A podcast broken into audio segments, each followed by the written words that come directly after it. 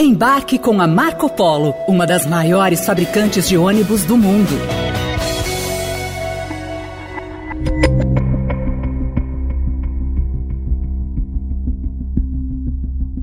O clima não está nada bom entre o presidente Lula e o Banco Central. As críticas começaram ainda nas primeiras semanas de governo. Em janeiro, Lula criticou abertamente a independência da instituição em entrevista à Globo News. A minha divergência é a seguinte: nesse país se brigou muito para ter um Banco Central independente, achando que ia melhorar o quê? Posso te dizer com a minha experiência, é uma bobagem achar que um presidente do Banco Central independente vai fazer mais do que fez o Banco Central quando o presidente é quem indicava. Eu duvido que esse presidente do Banco Central seja mais independente do que foi o Meirelles. E o climão só se agravou depois da última reunião do Copom, o Comitê de Política Monetária. Na semana passada, o Copom decidiu manter pela quarta vez consecutiva a taxa básica de juros, a Selic, em 13,75% ao ano. O valor é o maior desde janeiro de 2017. E o presidente não está contente com a decisão. Qual é a explicação da gente ter um juro de 13,5% hoje? Qual é a explicação? O Banco Central é independente, a gente poderia não ter nem, nem juro. A inflação está 6,5%, 7,5%. Por que, que o juro está 13,5%?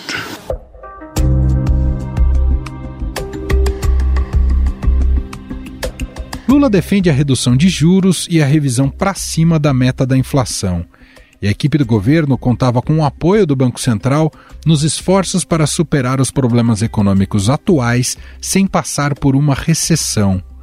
O embate também se agravou quando não houve menção ao pacote de ajuste fiscal apresentado pelo Ministério da Fazenda no relatório do Copom. Na ata divulgada ontem pelo comitê, diretores do Banco Central citaram os efeitos que o pacote poderia ter no combate à alta de preços, mas citaram também os desafios de implementação. Para o ministro da Fazenda, Fernando Haddad, a autoridade monetária poderia ter sido mais generosa, já que o governo herdou uma situação fiscal delicada. O que o Banco Central disse, eu creio que diz, faz mais referência ao legado do governo anterior do que as providências que estão sendo tomadas por esse governo. E nesse particular, eu penso que a nota poderia ser um pouco mais generosa com as medidas que nós já tomamos. Nós vamos, como eu disse já várias vezes, harmonizar a política fiscal com a política monetária. Uma ajuda a outra, mas não podemos nos esquecer que a política monetária ajuda a política fiscal.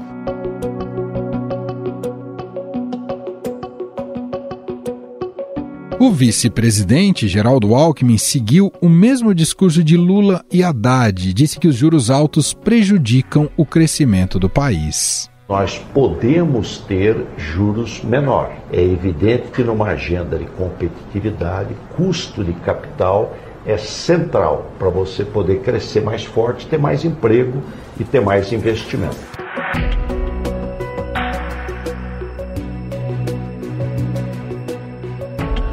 Outro agravante no climão entre Lula e o Banco Central é a figura do presidente do órgão, Roberto Campos Neto. Foi durante a gestão Bolsonaro, com Campos Neto no comando, que o Banco Central ganhou autonomia formal. Mas o alinhamento de Campos Neto com o ex-presidente parece não parar por aí. Em outubro, o presidente do Banco Central chegou a votar vestindo a camisa da seleção brasileira o uniforme informal dos bolsonaristas nas ruas.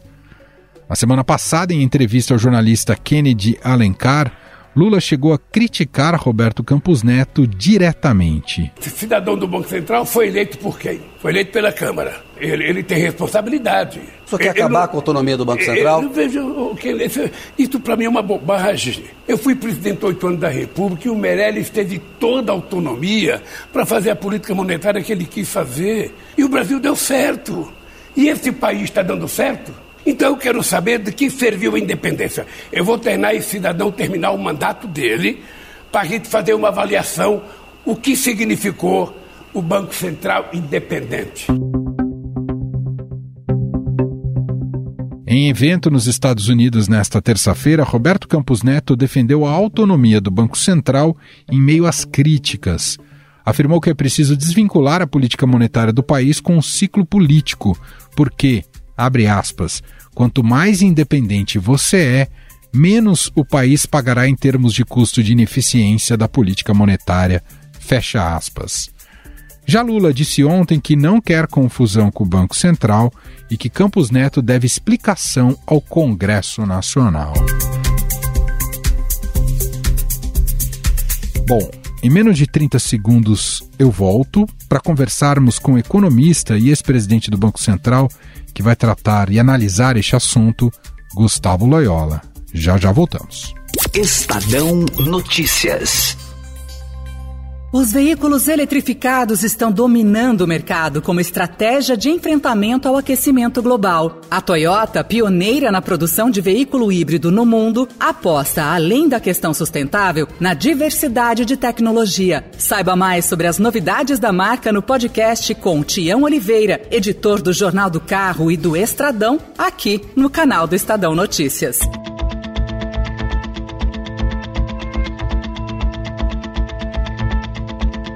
As falas de Lula sobre o Banco Central têm base técnica ou apenas política? O que isso revela sobre a política econômica do novo governo? Para falar um pouco mais sobre essa turbulenta relação sobre política de juros e a situação fiscal do país, convidamos aqui para uma conversa o economista e ex-presidente do Banco Central, Gustavo Loyola. Tudo bem, Loyola? Seja muito bem-vindo. Obrigado por ter aceitado aqui o nosso convite. Obrigado pelo convite. É um prazer estar com você, Manuel. Loyola, como é que o senhor enxerga a cruzada de Lula contra a taxa de juros da economia que tem sido trabalhada pelo Banco Central, estipulada pelo Banco Central? A natureza é estritamente política devido à oposição de Lula a Roberto Campos Neto, a figura de Roberto Campos Neto, né, atrelado ao último governo, ou o senhor enxerga algum condão técnico que justifica essa pressão? Olha, não existe, do ponto de vista técnico, nada que justifique essa pressão. Né? Ao contrário, esse tipo de pressão dificulta o trabalho do Banco Central, atrasa, eventualmente, a, queda dos juros e até pode provocar a necessidade de, de altas adicionais dos juros. Né? Então, de fato, o, o presidente Lula está mal assessorado ou, ou, está ignorando esses efeitos, né? Porque ele está dando tiro no pé, tiro do pé em cima de tiro do pé. Então, dificultando o seu próprio governo nessa cruzada aí com o Banco Central, né? E é interessante, assim, ver como as coisas acontecem, porque havia muita crítica ao governo anterior, críticas justas, né, muito justas, é de que, de fato, principalmente no ano anterior à eleição, se utilizou de muitos instrumentos para assegurar a reeleição. Né? E agora vem o presidente da República, né, que estava na oposição, mas foi eleito, é exatamente querer que os órgãos de Estado se transformem em órgãos de governo, exatamente o que ele criticava no governo anterior. Quer dizer, o Banco Central não é do PT, assim como o Supremo não era do Bolsonaro. Então, assim, é, eu não sei se as críticas do presidente têm a ver com questões pessoais, né? mas se tiverem, ele está confundindo as coisas, porque ali não é a pessoa do Roberto Campos, né? pessoa física, é o Banco Central que está ali. Então, ele, ele realmente está totalmente equivocado, né? para dizer o mínimo. Tá? Junto a essas críticas, atacar a autonomia do Banco Central e de alguma maneira levar isso à frente, claro que depende do Congresso, mas acabar com essa autonomia seria um retrocesso, na sua visão, Loyola? Seria um retrocesso gigantesco. Acho que seria, assim, jogar fora um dos poucos avanços institucionais da época do Bolsonaro. Né? É, veja bem, o Brasil precisa acabar com essa história de, vamos dizer assim, de ficar num, num nós contra eles, né? De que você tem o Bolsonaro de um lado e o Lula do outro, no maniqueísmo. Nem tudo que vem do que teve no governo Bolsonaro era ruim e nem tudo era bom também. E do lado do Lula, do PT também. Então, assim, de fato, algumas uh, reformas trazidas lá na, na época do Bolsonaro, ministro Paulo Guedes e tal, foram, são positivas e devem ser preservadas. Também, igualmente, na época do ex-presidente Temer, né? Por exemplo, o Lula fala mal aí do teto de gastos. Ah, o teto de gastos, na realidade, foi muito bom para o Brasil, né? Não é algo perfeito, mas foi muito bom. Aí critica-se por quê? Porque é da época do Temer, e o Temer é o que? É o traidor, né? Entre aspas, que deu a facada nas costas da Dilma, né? Então, assim, fica uma, uma questão muito ideológica e pior, né, nos extremos, que acaba atrapalhando o, país, né? Tem se usado a justificativa para mexer nos juros, não sei se está associada, aí o senhor poderia explicar para a gente, a questão da meta de inflação. Faz sentido mexer nessa meta de inflação ou também faz parte do pacote do populismo petista, Loyola? Eu acho que faz parte desse pacote. Vamos dizer assim, o fato de que expostos, né, a meta de inflação não ter sido alcançada por uma série de intercorrências aí, quer dizer, não significa que a meta estava errada. E, e, e, é um passo atrás, sabe? Eu acho que voltar atrás na meta é um, uma sinalização muito, muito ruim, né? e faz parte desse pacote. O regime de metas ele já dá alguma flexibilidade para acomodar desvios da meta. É perfeitamente aceitável. Só que esses desvios têm que ser justificados, têm que ser explicados, né? Então, é, nós dizemos que o regime de metas é um, um regime de discricionalidade limitada. O Banco Central segue a meta, mas preserva um certo grau de discricionalidade em função da conjuntura, do surgimento de choques, né? Então, isso é bem possível e dá para ser tratado de uma maneira técnica, né? Uhum. Assim. Como esses ataques do Lula até aqui já refletem automaticamente na economia, Loyola? Ah, já refletem. Primeiro que a taxa de câmbio já de, poderia estar muito abaixo que está hoje. Poderia estar em. Difícil dizer o número, mas sei lá, 4,90, 4,80 e tal. E se aí estivesse, você já teria uma contribuição muito boa sobre a inflação. Né? Você aceleraria a queda da inflação. O juro não é só o juro do Banco Central que importa. Né? O que importa é a curva de juros, é os juros futuros, porque é a partir deles que é precificado o crédito. Esses juros subiram. O que, na realidade, o presidente Lula fez foi subir os juros. Ele queria baixar os juros, mas o que ele fez foi subir os juros, porque é só olhar a curva de juros no Brasil, onde ela estava antes dos ataques ao Banco Central e depois. Né? Então, eu citei aqui dois efeitos diretos dessas falas do presidente. Né? Claro que existe também de fundo, Lola, uma pressão muito grande por um resultado no curto prazo, né, para que a economia volte a crescer num patamar melhor. Existe receita mágica e responsável para se alcançar esse tipo de meta nesse atual momento do país? Olha, uma da, uma da, um dos papéis da autonomia do Banco Central é evitar a miopia, né, que é típica dos políticos eleitos. Os políticos eleitos, está muito descrito na literatura, eles têm uma visão míope, no sentido que eles têm uma visão de curto prazo. O combate à inflação, o Banco Central, é, ele tem que ter uma visão de longo prazo. O Banco Central tem instrumentos muito fortes para poder, por exemplo, acelerar, criar um crescimento artificial de curto prazo. Ele pode fazer, pode reduzir o juro para dois, por exemplo. Você vai dar um, um baita acelerado na economia, mas na realidade você vai pagar um baita preço por isso. E o Banco Central autônomo, ele fica à margem, pode ficar à margem do ciclo eleitoral, né?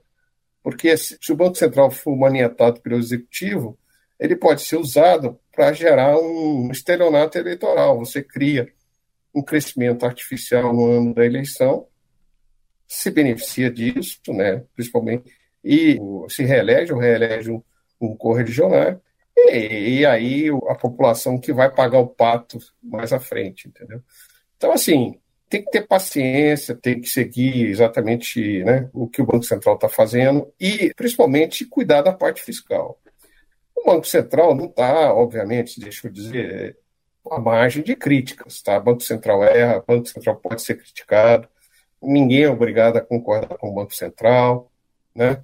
Agora, não dá para ameaçar a autonomia do Banco Central, acho que é outra coisa. Você já teve nessa cadeira, já teve nessa posição, Loyola. Claro que em outro período não tinha autonomia do Banco Central.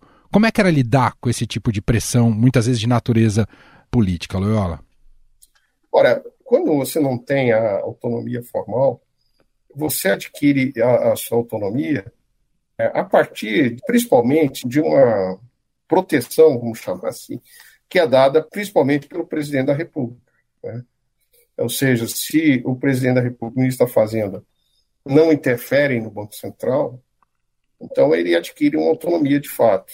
E isso aconteceu principalmente quando eu fui presidente pela segunda vez do Banco Central com o Fernando Henrique. Né? O presidente não interferiu nem na política monetária né, cambial, nem na política regulatória, supervisão.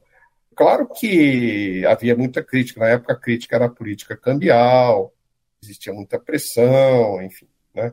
não era uma situação ideal, mas depois os que me sucederam, principalmente o Armínio, tal, tiveram ampla autonomia, tá?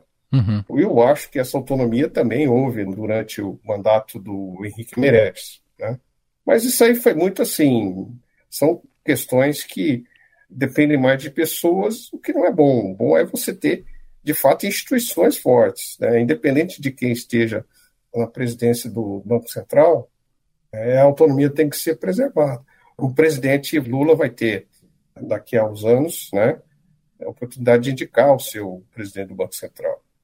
Mas ele não vai ser o presidente, não pode ser o presidente do Banco Central do Lula, porque inclusive ele pode ser presidente do próximo governo, que pode não ser do PT. Uhum. É, então é uma questão mais institucional. Tá? Em termos de timing neste, de, de ritmo nesse início de novo governo, é mais importante uma priorização para a questão desse novo arcabouço fiscal? Isso precisa vir antes da reforma tributária, Loyola? As duas coisas são importantes, né?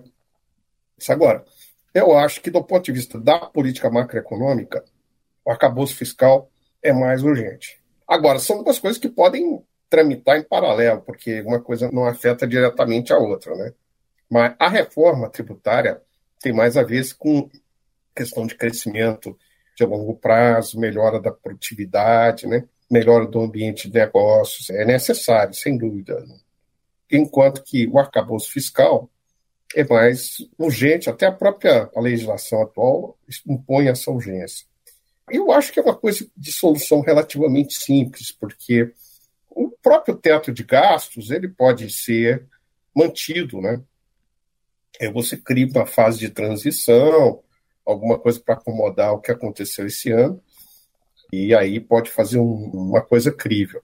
Agora, eu, eu temo que, do jeito que vai as coisas, que andam as coisas, que o novo teto de gastos seja muito frouxo e que, e, na prática, não, não represente grande coisa. Para a gente finalizar, já tem muita gente dizendo que o Lula começa esse novo governo, tudo bem que está muito no princípio ainda, mas começa muito mais parecido com a gestão Dilma do que com o Lula 1. O senhor compartilha dessa avaliação até aqui, Loyola? Compartilho plenamente. Eu acho que ele está muito mais para Dilma, política econômica dele. É, não resta dúvida. E, e, principalmente na retórica, né? Ainda não deu tempo de chegar aos absurdos da Dilma. Por exemplo, posse do Aloysio Mercadante no BNDES. Eu fiquei muito preocupado com os discursos, por exemplo, a ideia de voltar a emprestar dinheiro para países que não têm condição de pagar. Assim, alguns contratos em atraso, todos cobertos por garantia. Mas o fato é que essas operações deram lucro, além de gerar dinheiro e milhares de empregos no Brasil. E vamos ser francos, os países que não pagaram, seja Cuba, seja Venezuela, é porque o presidente resolveu cortar a relação internacional com esses países e para não cobrar, para poder ficar nos acusando, deixou de cobrar. E eu tenho certeza que no nosso governo esses países vão pagar, porque são todos países amigos do Brasil e certamente pagarão a dívida que tem com o BNDES. Dizer que Cuba e Venezuela não pagaram o Brasil por culpa do próprio governo brasileiro é uma inverdade absoluta.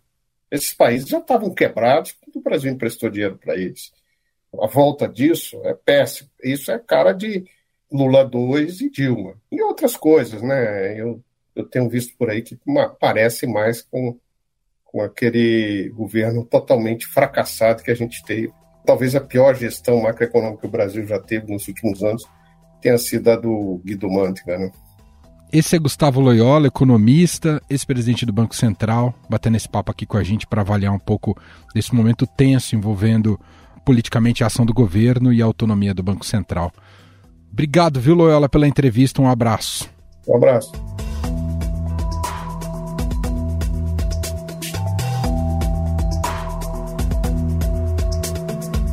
Estadão Notícias.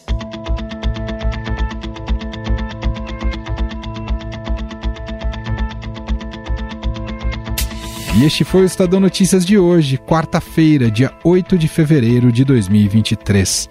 A apresentação foi minha, Emanuel Bonfim. Na produção, edição e roteiro, Jefferson Perleberg, Bárbara Rubira e Gabriela Forte. A montagem é de Moacir Biasi.